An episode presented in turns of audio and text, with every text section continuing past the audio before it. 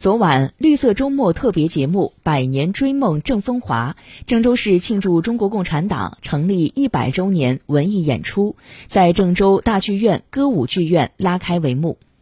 本次演出由中共郑州市委宣传部、郑州市文化广电和旅游局主办。演出以庆祝中国共产党成立一百周年为情感依托，以党带领中国人民的百年奋斗为时间背景。节目内容围绕二七大罢工、新时代郑州建设成就，突出展现了郑州儿女坚定跟党走的理想信念，真切表达对党的深挚情感。